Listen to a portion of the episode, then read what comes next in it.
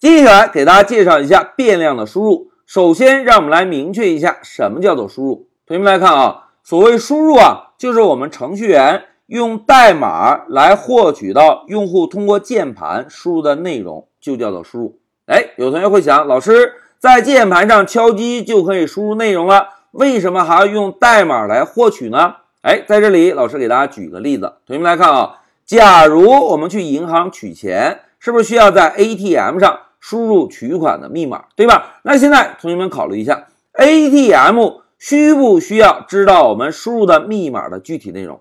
哎，当然需要，因为我们输入了密码之后，ATM 首先要判断什么？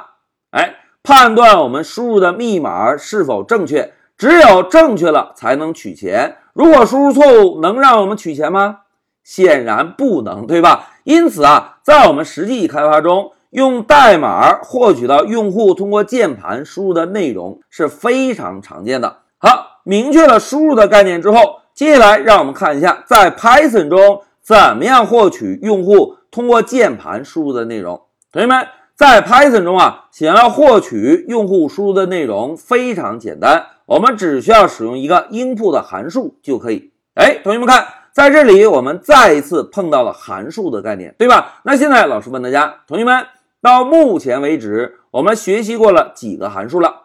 哎，非常好，学习过两个函数，对吧？第一个函数 print 可以把括号内的内容输出到控制台，而第二个函数 type 可以来查看我们指定变量的类型。这是我们之前学习过的两个函数，对吧？那在这一小节中，我们又要接触一个函数。有同学想，老师到底什么是函数呢？给我们解释解释呗。哎，在这一小节中啊，老师呢就给大家关于函数啊做个小科普。但是老师要友情提示一下，同学们，关于函数的话题啊，我们在后续的课程还会继续的深入展开。在这一小节中啊，老师呢先针对什么是函数以及函数的作用，给大家简单解释一下。大家看啊，所谓函数啊，就是一个提前准备好的功能。用大白话来说呢，就是别人写好的。或者我们已经写好的计算机代码，这些代码啊是可以直接通过函数的名字使用的。而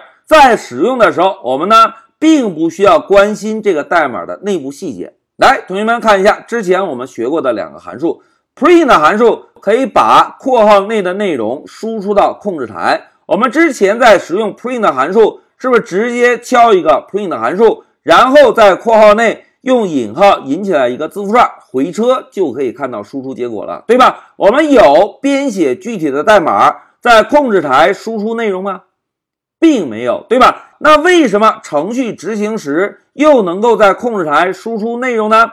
哎，在这里函数的作用就体现了。同学们看啊，函数是一个提前准备好的代码，是别人已经写好的。既然别人已经写好了，我们是不是就可以直接使用，对吧？通常啊，在软件开发中是有很多很多的功能是非常常用的。我们需要在控制台输出内容，别人同样也需要在控制台输出内容。既然这些功能非常非常的常见，因此啊，就有别人已经帮我们把这个功能实现了，所以我们就可以享受别人的劳动成果，直接使用看到结果，而不用再关心函数的内部细节。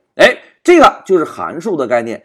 一句话讲，前人种树，后人乘凉。既然别人已经写好了，我们还有必要在一行一行的代码实现一下在控制台输出内容的功能吗？是不是显然不需要了，对吧？直接使用就可以。哎，这个就是函数的一个基本概念。通俗的讲法呢，就是某一个功能非常的常见，已经有别人帮我们把这个功能实现了。在开发中，我们直接使用这个函数就可以达到我们预期的功能了。好，讲到这里啊，老师呢就先给大家明确了一下输入的概念。所谓输入，就是我们程序员需要用代码来获取到用户通过键盘输入的内容。同时呢，老师还针对函数啊给大家做了一个小科普。所谓函数呢，就是一些常见的功能，别人已经开发完了，我们在实际开发中呢可以直接使用。